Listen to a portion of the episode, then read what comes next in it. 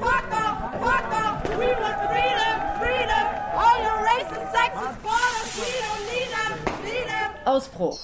Die Antirepressionswelle. Nachrichten und Themenbeiträge zu Repression und Aktivismus. Jeden vierten Sonntag auf RDL 102,3 MHz. Ja, hallo, ihr hört Ausbruch, die Antirepressionswelle, wie jeden vierten Sonntag um 21 Uhr und den Montag drauf immer um 11. Ihr hört uns auf den 102,3 MHz oder auf rdl.de und wenn ihr uns schreiben wollt, das geht bei Redaktion Ausbruch, RDL, Adlerstraße 12, 79098 Freiburg. Durch die heutige Sendung begleiten euch Der Flo, hallo, guten Abend. Frieda, guten Abend. und Emma. Ja, und was haben wir denn für euch, euch heute mitgebracht?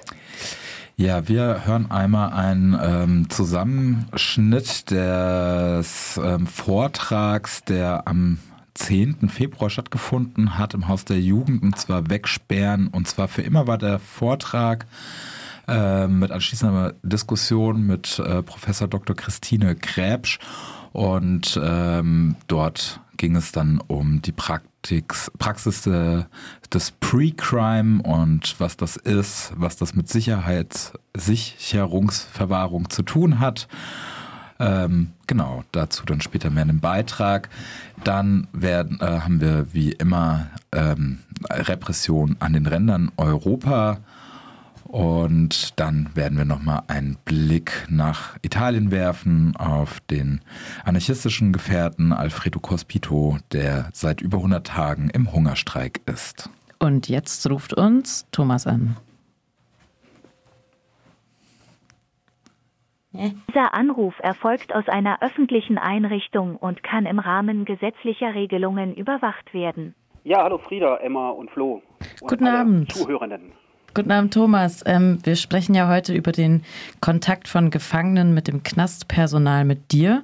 Aber vorerst wie immer die Frage, was gibt es denn Neues zu berichten aus der JVA Freiburg und darüber hinaus?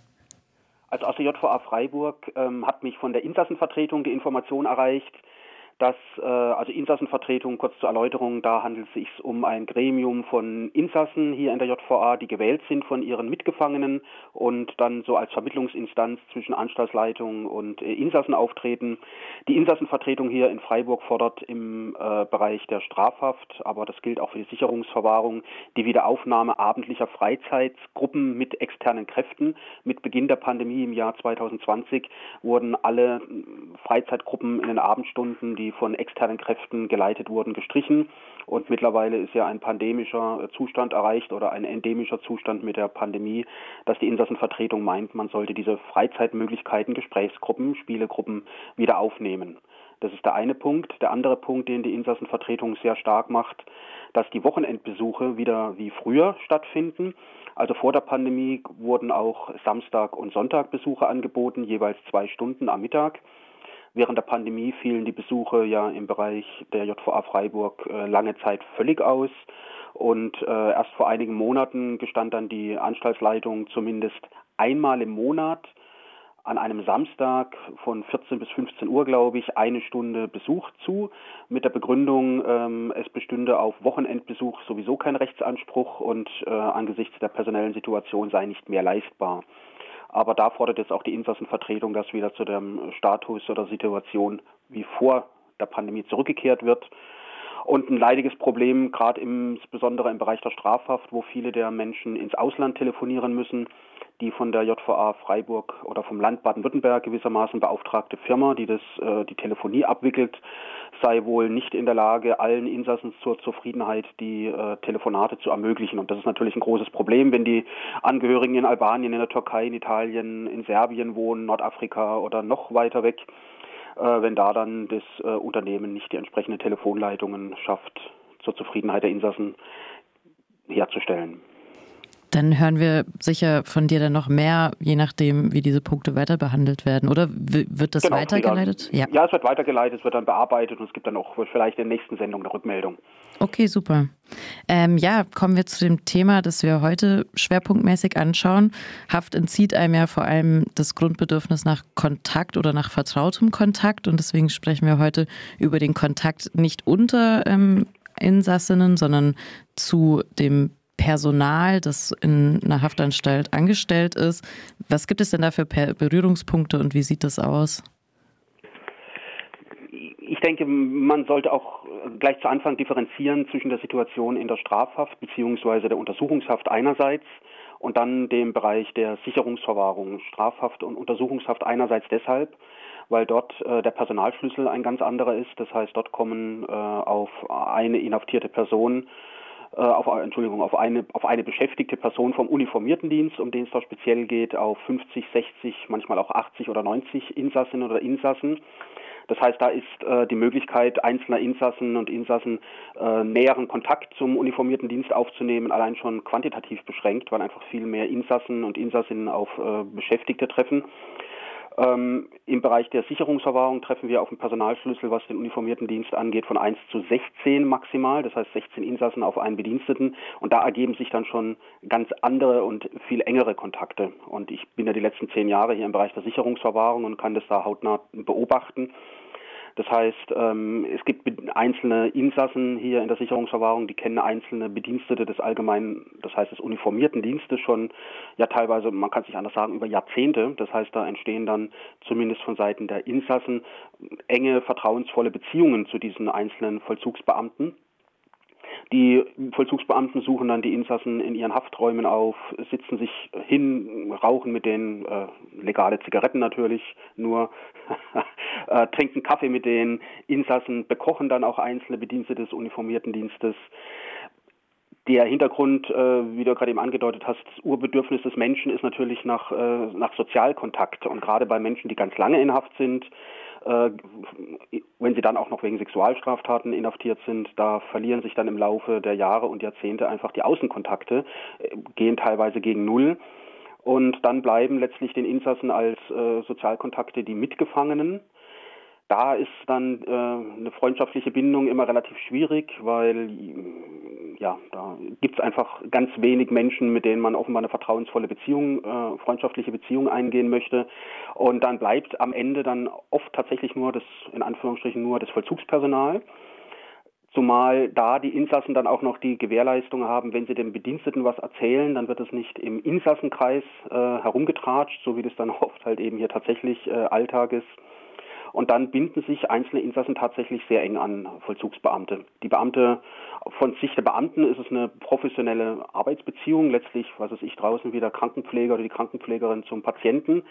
Äh, aber aus, von Seiten der Insassen äh, entsteht dann oft, äh, so ist mein Eindruck, das Gefühl, dass da eine freundschaftliche Beziehungsebene existiert, die meiner Ansicht nach allerdings nicht gegeben ist. Denn das Vollzugspersonal ist rechtlich gehalten, über die gesamten Gespräche, die da stattfinden, dann entsprechende Aktenvermerke äh, anzulegen, die dann auch eben zu dokumentieren und dem gesamten Anstaltsstab, Psychologinnen, Psychologen, Anstaltsleitung eben auch zur Kenntnis zu geben. Das heißt, es ist ein eher einseitiges Vertrauensverhältnis des Insassen zum Bediensteten. Der Bedienstete achtet natürlich, äh, hat eine Schweigepflicht gegenüber anderen Insassen, das heißt, da wird dann nichts weitergegeben, aber innerhalb der Anstalt äh, ist da gewissermaßen keine Schweigepflicht gegeben, sondern eine Offenbarungspflicht. Und ja. Du hast gerade über die ähm, Regeln gesprochen. Gibt es denn bestimmte Gesetze oder genau typische Regeln, die WärterInnen irgendwie beigegeben werden, im, zu, also im Umgang mit ähm, Inhaftierten? Oder ja, geht es vor allem da um diese Überwachung oder die Tatsache, dass das Verhältnis sowieso ungleich und hierarchisch immer sein wird? Das Verhältnis ist schon von Hause aus schon mit der Einlieferung hierarchisch und wird sich auch niemals ändern. Äh, da geben sich aus meiner äh, Sicht manche Insassen dann einfach einer trügerischen Illusion hin, die dann vielleicht auch einfach den Haftalltag und das Überleben in Haft erleichtert. Vollzugsbedienstete sind natürlich qua Ausbildung schon entsprechend geschult äh, in Deeskalationstechniken. Also primär hat natürlich der Vollzugsbedienstete oder die Vollzugsbedienstete natürlich Sicherheit und Ordnung zu wahren. Das heißt, es soll kein Ausbruch stattfinden und Insassinnen sollen sich untereinander nicht verletzen und sollen auch Personal verletzen. Das ist so die, die Basic gewissermaßen. Und alles, was droben hinauskommt, ist dann das Sahnehäubchen oder noch die Kirsche auf der Torte. Und dazu gehört dann aber natürlich auch der intensive oder möglichst intensive Kontakt zu einzelnen Insassen und Insassinnen. Das hat äh, zum einen präventive äh, Funktion, das heißt, äh, die Beziehung vom Personal zu dem Insassen ist ja immer beruflich bedingt. Und da ist natürlich erstmal Konfliktvermeidung und ähm, ja, eben entsprechende Anzeichen möglichst früh zu entdecken, wenn die Gefahr der Fremd- oder der Selbstgefährdung entsteht. Das ist halt gewissermaßen die Perspektive des Personals auf die Insassen. Und die umgekehrte Perspektive ist allerdings, dass da halt einfach oft der einzige Ansprechpartner oder die einzige Ansprechpartnerin äh, ist und da sitzen dann Insassen, man kann es hier in der SV gut beobachten, weil da die, äh, das Stationsbüro gläsern ist, das heißt es besteht aus Panzerglasscheibe, die durchsichtig ist. Da gibt es dann einzelne Insassen, die sitzen da nicht zehn Minuten, die sitzen da eine Stunde oder zwei Stunden auf dem Büro und schütten gewissermaßen dem Personal ihre Seele aus. Liegt es auch daran, dass untereinander oder nach draußen nicht so gute Kontakte hergestellt werden können oder Freundschaften aufrechterhalten werden können? Genau, also Freundschaften über die Gefängnismauern hinweg, über viele Jahre und dann vielleicht auch noch Jahrzehnte äh, aufrechtzuerhalten, ist einfach sehr äh, kräftezehrend, kräftezehrend für den einzelnen Insassen, aber erst recht natürlich auch für die Menschen draußen, die natürlich auch eine gewisse Perspektive sich vielleicht erhoffen, dass äh, die äh, Person, die in Haft befindlich ist, sich auch mal draußen in den sozialen Kontext einfügt. Das ist im Bereich der Sicherungsverwahrung einfach ganz schwierig, weil die meisten Leute hier ganz lange bleiben. Also wer hier in der Sicherungsverwahrung dann ankommt, der kann in der Regel damit rechnen, dass er mindestens fünf bis zehn Jahre hier sitzen wird, bringt allerdings natürlich seine Strafhaftzeit schon mit und hat dann also vor Antritt der Sicherungsverwahrung, auch schon 15, 15 Jahre im Strafvollzug verbracht. Und da gibt es dann die wenigsten Insassen, die da noch über Außenkontakte verfügen. Insofern erscheint es mir menschlich sehr verständlich, dass Insassen ja, weil sie halt eben zu Mitgefangenen äh, nicht entsprechendes Vertrauensverhältnis aufbauen wollen, aufbauen können, ist auch wirklich ganz schwierig. Ähm, zumal Insassen äh, ja dann auch eben kommen und gehen und dann ist halt eben das Vollzugspersonal äh, die einzige Konstante für viele. Wird sich dann da auch untereinander geduzt und ähm, vielleicht noch mal einen Schritt zurück. Du sprichst vom uniformierten Dienst, aber gibt es auch Beziehungen zu anderen Angestellten oder sind alle Angestellten in der JVA uniformierter Dienst? Nein, der uniformierte Dienst, das ist gewissermaßen, äh, das Umgangswort ist ja Schließer oder Schließerin oder Wärter oder Wärterin. Wir haben natürlich noch die äh, Menschen vom psychologischen Dienst oder vom Sozialdienst. Da ist zum einen ein äh, größerer Wechsel mitunter als im Bereich des uniformierten Dienstes einerseits und da ist die professionelle Distanz tatsächlich wesentlich größer. Das heißt, den Psychologen oder die Psychologin sehen die Insassen zu den festgesetzten Terminen alle 14 Tage, alle drei Wochen oder alle vier Wochen. Den Sozialdienst äh, sieht äh, der inhaftierte Mensch äh, in der Regel auf Antrag. Das heißt, da ist dann äh, entweder mündlich oder schriftlich ein Antrag zu äh, richten an die Fachkraft, dass man aus diesen oder jenen Gründen mit dieser Person sprechen möchte. Und da ist einfach, ja, das sind äh, studierte Leute, die haben Abitur, diese Leute vom Fachdienst. Da ist die professionelle Distanz seitens der Fachdienste zu den Insassen einfach wesentlich größer. Und bei den uniformierten Beschäftigten äh, gibt es tatsächlich nicht wenige, die dann äh, die Insassen, mit denen sie so eine vertraute Beziehung haben, auch duzen. Das beruht dann allerdings auf Gegenseitigkeit. Also zumindest hier im Bereich der Sicherungsverwahrung. Wenn wir nochmal einen, einen Schritt zurückgehen in die Strafhaft, da ist es mir dann doch untergekommen, dass äh, manche Vollzugsbedienstete, wenn ich jetzt an die JVA Bruchsal denke, die insbesondere migrantische Insassen einfach äh, querbeet einfach duzen obwohl der Insasse das nicht wünscht und dann auch mit entsprechend Sie reagiert. Mir als äh, weiße Person äh, ist das eigentlich so gut wie nie passiert, dass mich ein Beamter ungefragt duzt. Das heißt, da wird natürlich die Hierarchie dann auch nochmal äh, besonders deutlich. Aber hier im Bereich der Sicherungsverwahrung wird eigentlich nur dann geduzt vom Bediensteten an den Insassen, wenn der Insasse von sich aus den Bediensteten duzt. Ähm, du hast auch schon mal vor zwei Jahren hier über Beziehungen im, im Knast berichtet und hast da vor allem das Wort Zwangsgemeinschaft ähm, verwendet. Also das sind ja dann eben, es ist ein Umfeld, das man sich überhaupt nicht aussuchen kann. Vielleicht noch so abschließend, gibt es noch was, was du hinzufügen möchtest, so über die Problematiken von dieser Beziehung oder allgemein? Also prinzipiell finde ich, äh, ich finde es menschlich nachvollziehbar, wenn Insassen äh, solche Kontakte suchen. Prinzipiell finde ich es problematisch, eben weil das so eine mm, einseitige hierarchische Beziehung ist, dass da sich Insassen einfach einer Illusion hingeben, wenn sie denken, sie hätten da eine freundschaftliche Beziehung, die sich da entwickeln würde. Ja, und dann ist ja auch die Frage, wenn man dann rauskommt, ist die ja auch dann nicht mehr da. Ne? Das ist die ist nicht mehr da schwer. und Nochmal ganz kurz einen Schritt zurück zur Strafhaft. Dort ist einfach nicht nur wegen, der, wegen des anderen Personalschlüssels, äh, entwickelt sich dort eigentlich sowas so gut wie nie oder nur in absoluten Ausnahmefällen. Dort gibt es natürlich noch einen ganz anderen Gruppendruck. Das heißt, da werden dann Insassen, die zu oft mit dem Personal im Gespräch gesehen werden, einfach aus der Community ausgeschlossen oder haben äh, entsprechend kritische Rückfragen äh, zu gegenwärtigen, was hier im Bereich der Sicherungsverwahrung überhaupt nicht der Fall ist. Cool, danke für den Nachtrag nochmal. Ja, ähm, gibt es noch was, was du ähm, mitteilen möchtest an die Hörenden, bevor wir weiterschreiten in der Sendung? Nein, ich wünsche allen jetzt noch eine gute Sendung und insbesondere freue ich mich, wenn die Menschen dann den Vortrag, den ihr ja nachher im Zusammenschnitt äh, darstellen werdet, wenn die Leute sich das vielleicht komplett anhören. Das sind ja irgendwie über eine Stunde mit der Professorin Dr. Gräbsch aus Dortmund, dass da die Leute nochmal sehen oder hören können, besser gesagt, äh, dass das, was zum Beispiel ich oder auch andere Insassen gerade aus dem Bereich der Sicherungsverwahrung seit langer Zeit vortragen, dass das also nicht nur so eine einseitige Darstellung von Insassen ist, die vielleicht etwas überempfindlich auf die Haftsituation reagieren, sondern dass es tatsächlich auch im akademischen äh, Milieu äh, durchaus Resonanz findet und dort äh, Zustimmung findet, also Zustimmung im Sinne von Bekräftigung des Vortrages der Insassen und Insassinnen. Dann dir auch noch einen schönen Abend und schönes weiteres Zuhören. Wünsche ich euch auch. Alles Gute. Tschüss. Tschüss. Ciao.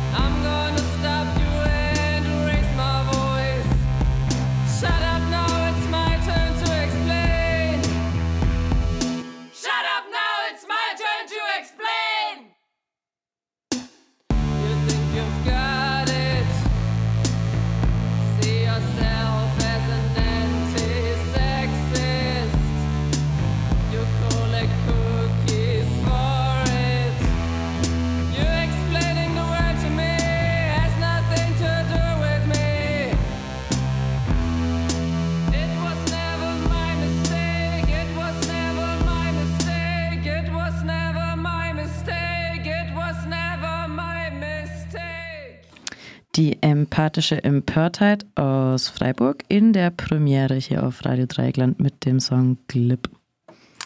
Ja, und jetzt ähm, hören wir, wie angekündigt, und wir hatten es jetzt gerade schon bei Thomas, ähm, gerade in den letzten Worten, den Zusammenschnitt von der Veranstaltung, die am 10. Februar stattfand, veranstaltet vom AKJ, also Arbeitskreis kritischer JuristInnen und der Roten Hilfe Freiburg, wegsperren und zwar für immer einen Vortrag ähm, mit und von Professor Dr. Christine Gräbsch. In unserem nächsten Beitrag geht es um das Thema Sicherungsverwahrung und zwar wollen wir euch einen Ausschnitt vorspielen aus einem Vortrag mit Professor Dr. Gräbsch. Das war ein Vortrag vom 10. Februar, Titel Wegsperren und zwar für immer. Eingeladen wurde vom AKJ und der Roten Hilfe Freiburg und wir haben den Teil für euch rausgesucht, in dem es um die Geschichte der Sicherungsverwahrung geht. Sehr spannend und da wird auf jeden Fall die Absurdität der, der deutschen Rechtsprechung mehr als deutlich. Wenn euch der ganze Vortrag interessiert, dann könnt ihr den nachhören auf der Internetseite von Radio Dreieckland. Einfach wegsperren und zwar für immer suchen, dann findet ihr das. Also Sicherungsverwahrung ist eine Freiheitsentziehung, die nach einer Strafe noch vollstreckt wird. Also man hat seine Strafe bis zum Ende verbüßt, die man für irgendwelche Taten bekommen hat. Und dann wird auf Grundlage von Sachverständigengutachten entschieden, dass diese Person weiterhin inhaftiert bleibt, weil sie gefährlich ist. Also wobei sie in aller Regel er ist. Also fast immer. Und um dort wieder rauszukommen, muss man de facto ein Gutachten haben, das sagt, dass man nicht mehr gefährlich ist. Es entscheiden zwar nicht die Sachverständigen, ob man drin bleibt oder nicht, sondern das entscheidet das Gericht. Aber das Gericht entscheidet auf Grundlage von Sachverständigengutachten und solange sich niemand findet, Sachverständiges findet, der oder die sagt, es kann eine Entlassung stattfinden, wird ein Gericht in aller Regel auch nicht sagen, ja gut, wir schreiten jetzt trotzdem zur Entlassung. So, und das deutet vielleicht schon an, warum es relativ schwierig ist, da wieder rauszukommen und warum wir über das Thema Wegsperren und zwar für immer reden. Die Sicherungsverwahrung ist in gewisser Weise für immer, insofern als sie zeitlich unbefristet ist und deswegen also für immer dauern kann. Aber sie ist natürlich insofern nicht für immer, als es immer wieder Überprüfungen gibt, also zum Beispiel einmal im Jahr oder wenn jemand zehn Jahre drin ist, alle neun Monate. Und dann äh, finden immer Begutachtungen statt und dann ist quasi so ein Dauerüberprüfungsprozess, der ähm, vielleicht irgendwie gut gemeint ist, aber der auch seine eigenen Nachteile hat, weil man eben permanent begutachtet wird.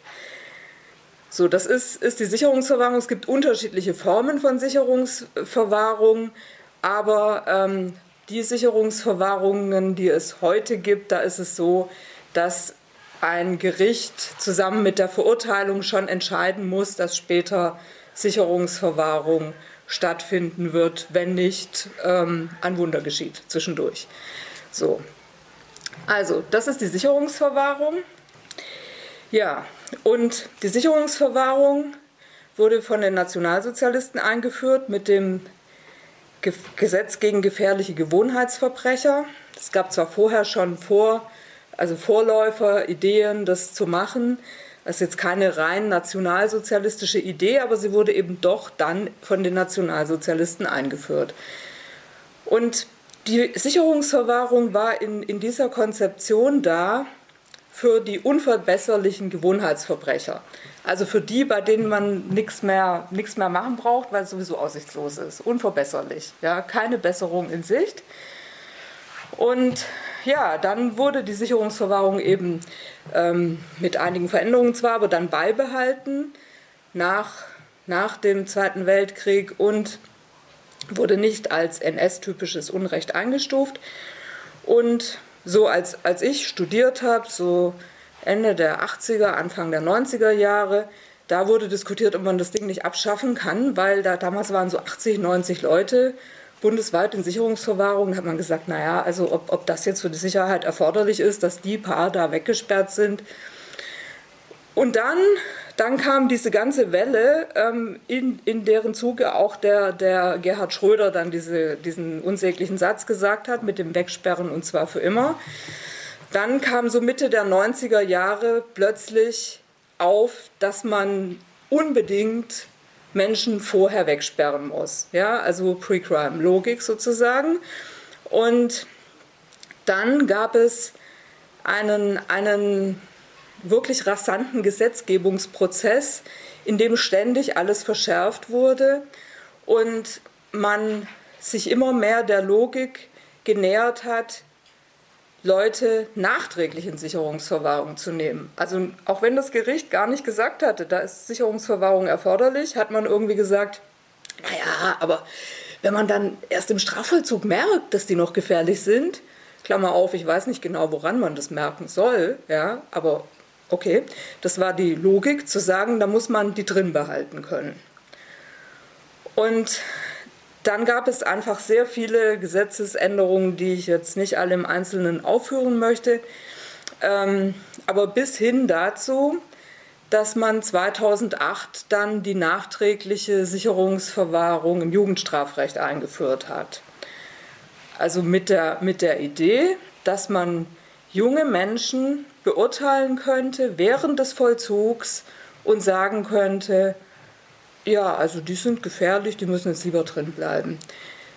Da war ich damals im Bundestag ähm, als, als Sachverständige in diesem Gesetzgebungsverfahren und das war wirklich, also es war für mich so der, der ähm, ja, wie soll ich das sagen, also da bin ich irgendwie so vom letzten Glauben noch abgefallen, den ich noch hatte an, an solche Gesetzgebungsprozesse, weil sich einfach überhaupt niemand für diese Prognoseproblematik interessiert hat.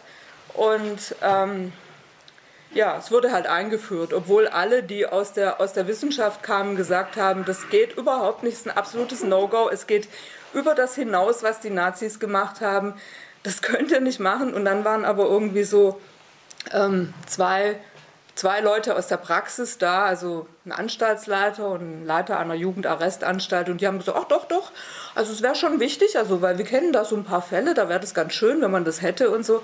Und dann wurde es eben eingeführt. Und das Einzige, was die PolitikerInnen da interessiert hat, war die Frage, wird der Europäische Gerichtshof für Menschenrechte diese Regelung aufheben? Das war alles. Die wollten einfach nur wissen, wie man das möglichst wasserdicht machen kann. Ja, und dann stellte sich halt raus, dass es gar nicht so gut wasserdicht gemacht war, weil dann eben ähm, 2009 der Europäische Gerichtshof für Menschenrechte gesagt hat, die ähm, Sicherungsverwahrung verstößt gegen die Europäische Menschenrechtskonvention und ist eben ihrer Natur nach eine Strafe. Während der deutsche Gesetzgeber immer gesagt hat, nee, nee, nee, das ist keine Strafe. Also das ist eine Maßregel der Besserung und Sicherung. Und das mag zwar vielleicht manchmal ein bisschen so aussehen wie eine Strafe, aber das ist was ganz anderes, völlig anders. Ja? Und, und das zu einer Zeit, als ähm, die, die Menschen in Sicherungsverwahrung unter, unter nahezu exakt bis hin zu ganz exakt gleichen Bedingungen im Knast waren wie Strafgefangene. Ja, und dann gab es also diese Entscheidung M gegen Deutschland und dann ab da wusste irgendwie plötzlich äh, jeder und jede, was Sicherungsverwahrung ist, weil dann war die Rede davon, jetzt werden die ganzen tickenden Zeitbomben entlassen und so. Und wurden sie aber nicht. Also ein paar schon, aber keineswegs alle. Und ähm, dann hat man ab da hat man versucht, irgendwie alles so hinzudrehen, dass es im deutschen Gesetz so ist, dass der Europäische Gerichtshof für Menschenrechte eines Tages dann doch sagt, ist okay, könnt ihr machen. Und leider muss ich sagen, hat das funktioniert. Ähm, inzwischen, also 2018, hat der Europäische Gerichtshof für Menschenrechte gesagt, alles super in Deutschland, könnte so machen. Und dafür musste sich der Gesetzgeber aber wirklich einiger, wie ich finde, übler Taschenspielertricks bedienen.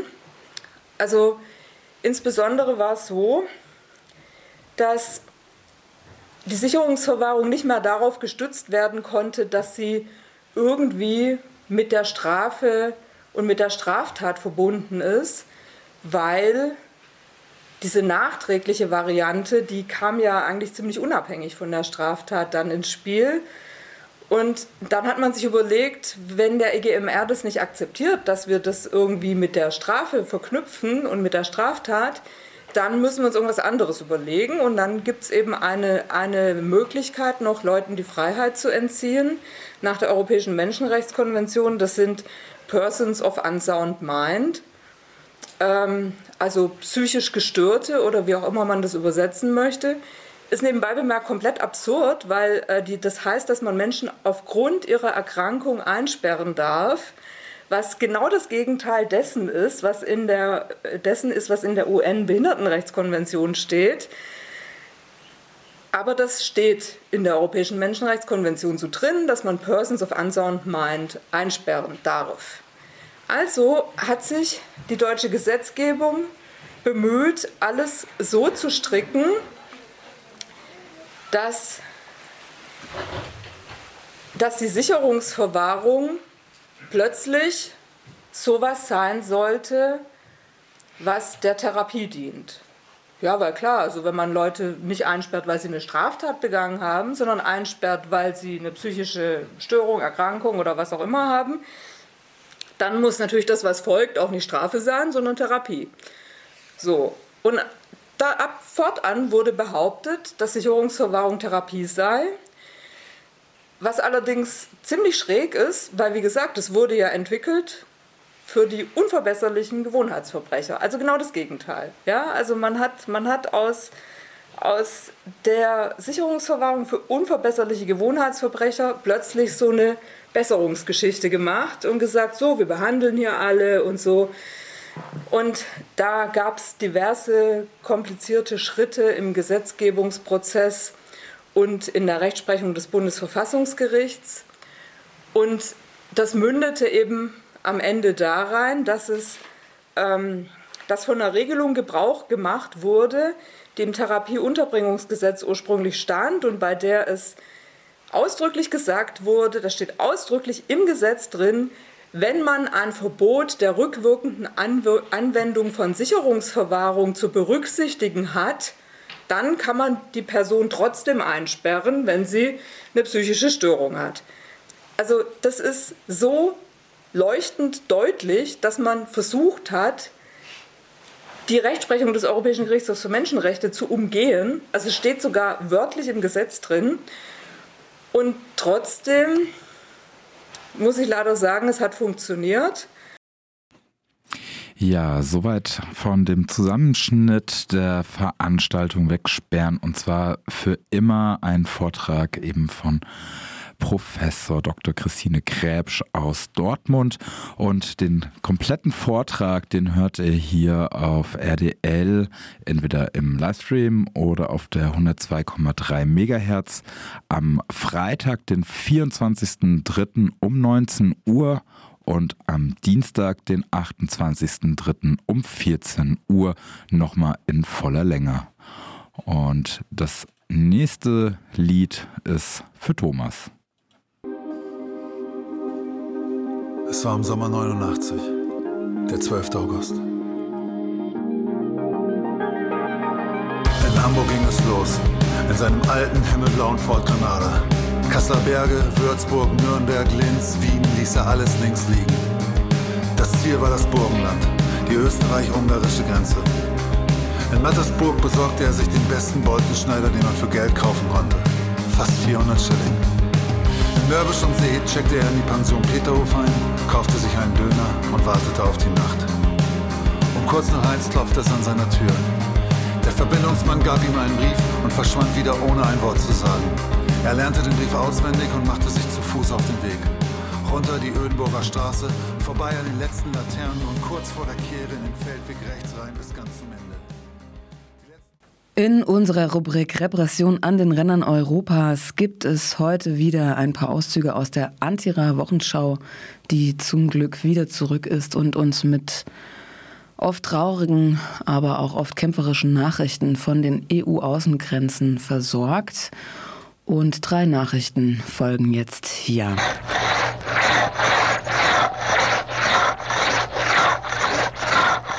Athen beendet Wohnungsprogramm. 10.000 Geflüchtete verlieren ihre Unterkunft. In Griechenland gab es für Geflüchtete, die als besonders verletzlich gelten, seit 2015 das Wohnungsprogramm Estia. Als Alternative zu den herkömmlichen geflüchteten Lagern bot es tausenden asylsuchenden Menschen die Möglichkeit, in Wohnungen unterzukommen. Doch nun hat die griechische Regierung beschlossen, das Programm zu beenden, weshalb rund 10.000 Menschen ihre Wohnung verlassen mussten. Von der Athener Altstadt ins Camp. Dies wurde vor kurzem für Tausende Realität. Geflüchtete Menschen, die teils seit 2015 durch das Wohnungsprogramm Estia in der Stadt leben konnten, wurden in Camps verlegt. Eine betroffene Mutter berichtet von schwierigen Lebensbedingungen, Kälte, fehlendem Warmwasser und gar Problemen bei der Wasserversorgung im 80 Kilometer von Athen entfernten Lager. Die Entscheidung der griechischen Regierung, das staatliche Wohnungsprogramm für Asylsuchende einzustellen, wird von solidarischen Organisationen stark kritisiert, da Menschen nun gezwungen sind, in abgelegenen Lagern zu leben, wo ihre Würde und Teilhabe an der Gesellschaft beeinträchtigt wird. Es wird befürchtet, dass viele Geflüchtete in der Obdachlosigkeit enden könnten.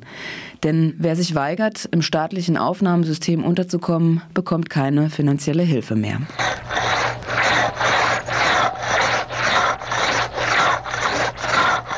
Widersprüchliche Gesetzeslage in Italiens Seenotrettung. Ein Gericht in Catania stufte ein im November erlassenes Dekret als rechtswidrig ein.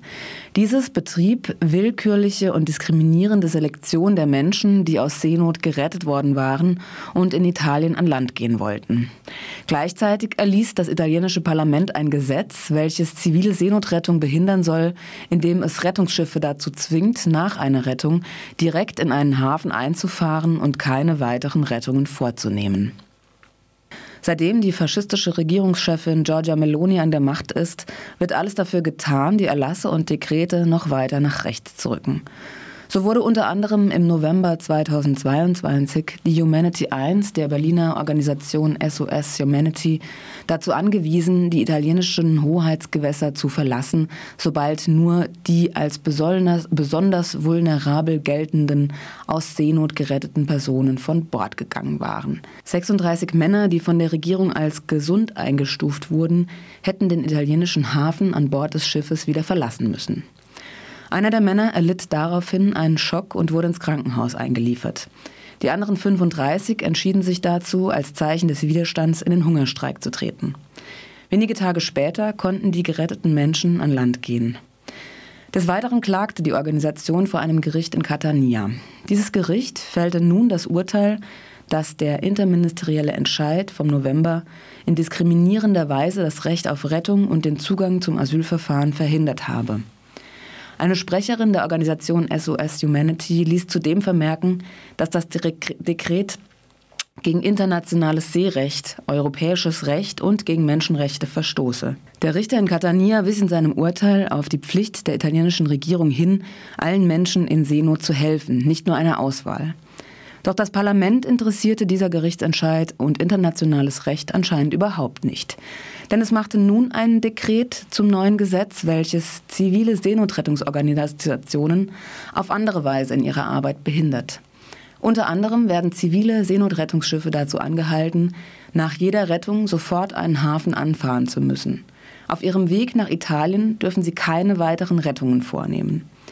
Dies steht nicht nur in vollständiger Diskrepanz zu der laut internationalem Seerecht vorgesehenen Verpflichtung, Menschen in Seenot zu retten, sondern wirkt besonders absurd in Zusammenhang mit einem weiteren Element des Gesetzes, nämlich der Zuteilung von Häfen durch die italienische Regierung. Diese können bis zu vier Seetage vom aktuellen Standort eines Schiffes entfernt sein. So müssen Seenotrettungsschiffe weitere Strecken zurücklegen und dürfen trotzdem keine Menschen retten. Hinter dem Gesetz steht eindeutig der politische Wille, zivile Seenotrettung zu blockieren. Doch es gibt auch nach wie vor Widerstand und einen politischen Willen auf der Straße.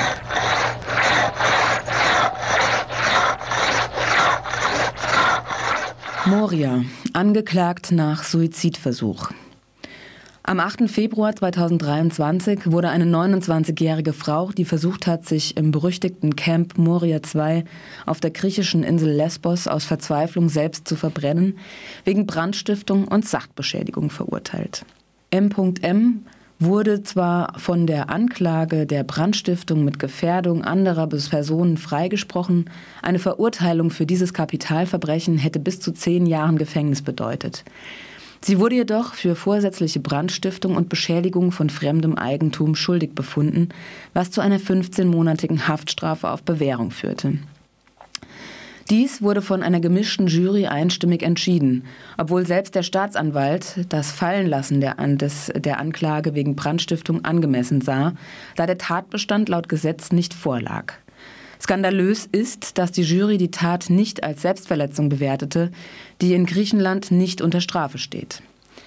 Die Anwältinnen der Organisation HIAS Greece zeigten sich von dem Urteil zunächst entsetzt und enttäuscht. Eine Anerkennung der Fakten hätte zu einem Freispruch führen müssen. Eine Verzweiflungstat ist kein Verbrechen. Deshalb werden die Anwältinnen Berufung gegen das Urteil einlegen. Die Entscheidung des Gerichts, die katastrophalen Umstände des Camps, die die Ursache der Verzweiflungstat waren und für die der griechische Staat verantwortlich ist, nicht anzuerkennen, war ebenso politisch motiviert wie das Verfahren an sich. Zahlreiche Reporterinnen verfolgten den Prozess, Fast 500 Menschen hatten eine Petition für einen Freispruch unterschrieben.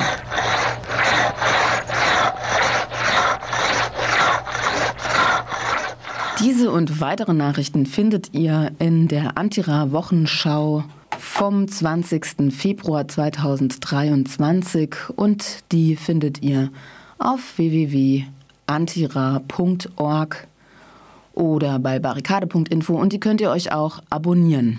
Und dann wird sie euch jede Woche druckfrisch ins E-Mail-Postfach gesendet.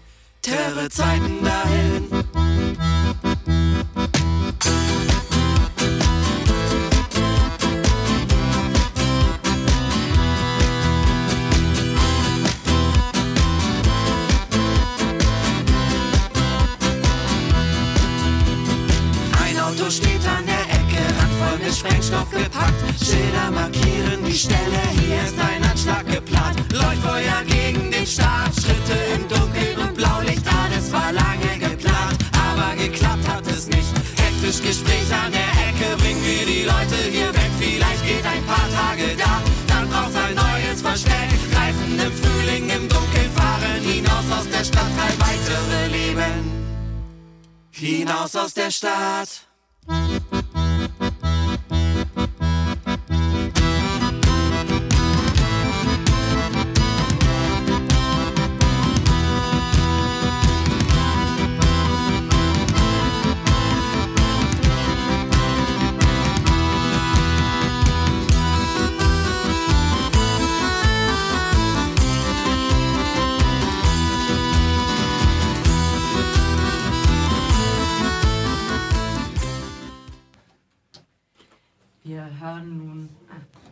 Falsches Mikrofon. Ihr hört äh, Ausbruch, die Antirepressionswelle bei Radio Dreikland. Und nun hören wir einen Beitrag ähm, zur Situation vom Anarchisten Alfredo Cospito. Dieser Beitrag kommt vom A-Radio in Berlin und ist von Anfang dieses Monats, also zum Schluss noch ein kurzes Update zur Situation. Alfredo Cospito ist ein anarchistischer Gefangener in Italien, der sich seit mehr als 100 Tagen im Hungerstreik befindet. Wir konnten mit zwei Menschen in Italien ein kurzes Gespräch zur aktuellen Situation aufnehmen. Alfredo Cospito ist heute am 104 äh, seinem Hungerstreik gegen das 41 bis Regimen und lebenslanger Haft ohne Möglichkeit der Bewährung. Das ist also Haftregimen, die in Italien angewehrt äh, sind. Er ist in, äh, inhaftiert in Sardinien. Jetzt wurde er versetzt, seit er diesen Haftregimen angetan worden ist. Und, und seit dem 20. Oktober hat diesen Kampf begonnen. Und gestern wurde in, äh, in einen anderen Knast in Mailand versetzt, weil äh, seine Gesundheitszustand ihm das benötigt, weil in, äh, in der anderen Gefängnis war kein medizinischer Abteil. Also die Ärzte sind äh, sehr besorgt um seine Gesundheit. Sie haben gesagt, dass er vielleicht nur noch ein paar Tage vor sich hat. Fett hat er gar, keins mehr, hat 45 Kilo verloren. Und er, versuch, er fängt jetzt an, Muskeln abzubauen und äh, fällt an äh, verschiedenen Mineralien, was ziemlich äh, gefährlich äh, sein kann. Für, äh, es kann äh, Herzstillstände verursachen oder er ist auch sehr anfällig auf Infektionen von außen oder von innen, weil seine Haut ist auch sehr dünn geworden und hat kaum noch äh, Schutz äh, von der Außenwelt. Ja, wichtig ist halt eben, dass äh, Alfredo halt immer kohärent na, und immer seine Ideen und äh, Praktiken, revolutionäre Praktiken immer unterstützt hat. Und jetzt ist halt wichtig, eben diese ähm, internationale Solidarität halt beizuhalten. Und das liest man auch gerne, dass halt eben äh, ja, lebendig ist und also der Staat will nicht, ihm nicht aus dem 41. Regime äh, bis äh, raus tun.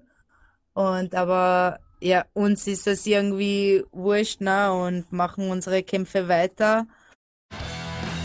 Das 41 bis Gefängnisregime wurde 1986 eingeführt, ursprünglich als Notmittel, um Gefängnisaufstände zu bekämpfen. Bald darauf wurde seine Anwendung jedoch auch darüber hinaus normalisiert und das Regime vor allem gegen Mafiosi zum Einsatz gebracht. Später auch in Fällen, wo Menschen Terrorismus oder die Untergrabung der demokratischen Ordnung vorgeworfen wurden. Zu den Maßnahmen gehören neben einer isolierten Einzelhaft, beinahe ohne Kontakt mit anderen Gefangenen, auch die Einschränkung der kompletten Kommunikation nach außen, Sogar mit Familienangehörigen gibt es nur kurze Gespräche einmal im Monat unter Videoüberwachung hinter einer Trennscheibe. Das äh, 41 bis Regime ist so eine, eine harte Isolation. Äh, Isolation gibt es ja in allen Sektionen, aber 41 bis ist wirklich das Ziel. Eigentlich ist es äh, für Mafiabosse vorgesehen, damit sie vom Knast aus ihre ihre, nicht weiterhin ihre Organisation äh, befehlen können oder äh, mit ihnen arbeiten. Und äh, wie alle wissen, sagt ja der Staat sucht ja immer die, die Bosse unter den Anarchisten. Und äh, so auch der italienische Staat äh, sieht äh, Alfredo als einen Chef, der von im Knast drin würde er äh, sozusagen äh, Befehle geben, was äh, wir draußen machen müssen für Solidarität und so, was ja völlig absurd ist. Und er kämpft nicht nur nicht für sich selber, aber sondern dass dieses 41 bis Regime überhaupt nicht gibt, weil egal wer drinnen ist, na man, also er wird den Hungerstreik beenden, wenn halt kein 41 bis mehr gibt und äh, dieses Ergastolo Stativo auch, also dieses lebenslange längliche Haft, also lebenslange Freiheitsstrafe ohne Möglichkeit auf vorzeitige Entlassung. Denn äh, hier äh, ist äh, die ganze Kampagne sehr präsent geworden. Wie irgendwie alle Zeitungen sprechen darüber und äh, die Minister treffen sich, um über äh, Alfredo zu sprechen. Ich meine, es gibt jetzt in Italien, werden die nächsten Tage immer wieder so Manifestations geben. In Rom ist am Samstag eine Demo und in Mailand sind auch ein paar Termine und ich glaube, aber ich sehe das und wenn ich halt in den Nachrichten oder unsere, durch unsere Kanäle sehe ich halt, dass und das macht mich froh, dass eben diese internationale Solidarität schon eben lebendig und man, man spürt sich, weil eben weltweit äh, gibt es eine Aktion oder gibt es eine Mobilisierung für Alfredo und das macht mir persönlich so Freude. Und ja. Obwohl gerade so ein bisschen ja, dramatisch ist, halt na, so äh, auf einer emotionalen Seite, aber dann eben, keine Ahnung, der Kampf geht weiter, ne? weil finché c'è miseria ci sarà ribellione. Non... Solange Menschen leiden, wird es Rebellion geben. Weitere aktuelle Informationen in verschiedenen Sprachen finden sich auf dem Blog lanemesi.noblogs.org. Nochmals lanemesi.noblogs.org. Solidaritätsaktionen gibt es weltweit. Anlässlich des 100. Hungerstreiktages ging in Berlin ein Fahrzeug der italienischen Botschaft in Flammen auf. Ja, das war ein Beitrag zum Anarchisten Alfredo Cospito, der seit fast vier Monaten im Gefängnis im Hungerstreik ist. Und vor zwei Tagen, also am Freitag, dem 24. Februar, ist vor dem Kassationsgerichtshof in Rom ähm, seine Beschwerde gegen die Haftbedingungen gescheitert. Also der Gerichtshof hat diese Beschwerde abgewiesen und somit faktisch Alfredo eigentlich zum Tode verurteilt. Ja, ähm, und wir kommen jetzt zum Ende noch ähm, die Veranstaltungshinweise für dann den nächsten Monat März. Ähm, und das Ganze fängt dann am 3. März an. Ähm, dort gibt es eine Einladung ähm, an Freiburger Gruppen ähm, zum Rasthaus um 18 Uhr in die Adlerstraße 12 zu kommen. Und Thema wird sein, ähm, wie man das Asylbewerbeleistungsgesetz abschaffen kann mit der Frage, warum müssen in Freiburg Menschen in Substandards leben? Was hat das mit dem Asylbewerberleistungsgesetz zu tun? Ähm, dazu soll es nämlich eine bundesweite Aktionswoche vom 20. bis zum 26. Mai geben und auch in Freiburg eine Demonstration am 26. Mai. Um das alles vorzubereiten, gibt es wie gesagt am 3. März um 18 Uhr im Rasthaus im Büro für grenzenlose Solidarität hier auf Greta Gelände in der Adlerstraße 12 eintreffen. Weiter geht es dann am 4. März alle nach Offenburg gegen den AfD-Landesparteitag. Ähm, es gibt einen Zugtreffpunkt ähm, hier von Freiburg aus, nämlich eben am 4. März, Samstag, den 4. März um 9.30 Uhr wird sich am Konzerthaus getroffen, bringt ein bisschen Kleingeld mit für das Baden-Württemberg-Tickets oder ähm, überlegt euch, wie ihr sonst äh, günstig nach Offenburg kommen könnt und genau gemeinsam versuchen, gegen den, oder nicht versuchen, sondern gemeinsam gegen den AfD-Landesparteitag auf die Straße in Offenburg gehen. Und auch ähm, am das sag ich jetzt an. Sag, genau. Am 8. März äh, wollen wir natürlich alle raus zum Internationalen Feministischen Kampftag. Da gibt es richtig viel Programm. Ähm, unter anderem wird gestreikt ab 12 Uhr, aber ab 16 Uhr ähm, ist der Aufruf zur Demonstration. Ich weiß leider gerade gar nicht, was dieses Jahr der Slogan ist, aber ähm, auch hier auf Radio Dreigland werden wir die Demo im Livestream begleiten. Ja.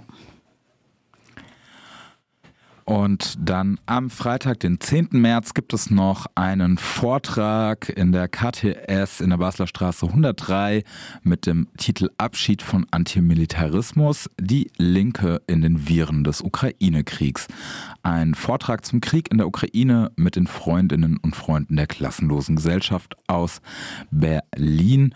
Und ähm, zu Wort werden Positionen kommen, die eine anarchistische Gruppe aus Charkiw ähm, veröffentlicht hat in einem Text, ähm, unter anderem mit ähm, Zeilen wie diesen, wir haben hier nichts zu verteidigen außer den Thronen der Mächtigen und den Feldern der Konzerne. Deshalb haben die Staatsvertreter hier eine solche Angst vor der Ausreisefreiheit. Im Militär zu dienen, um die Besitztümer der Oligarchie zu verteidigen, ist für viele Soldaten nicht an sich erstrebenswert, sondern die einzige Möglichkeit, ein Einkommen zu erzielen.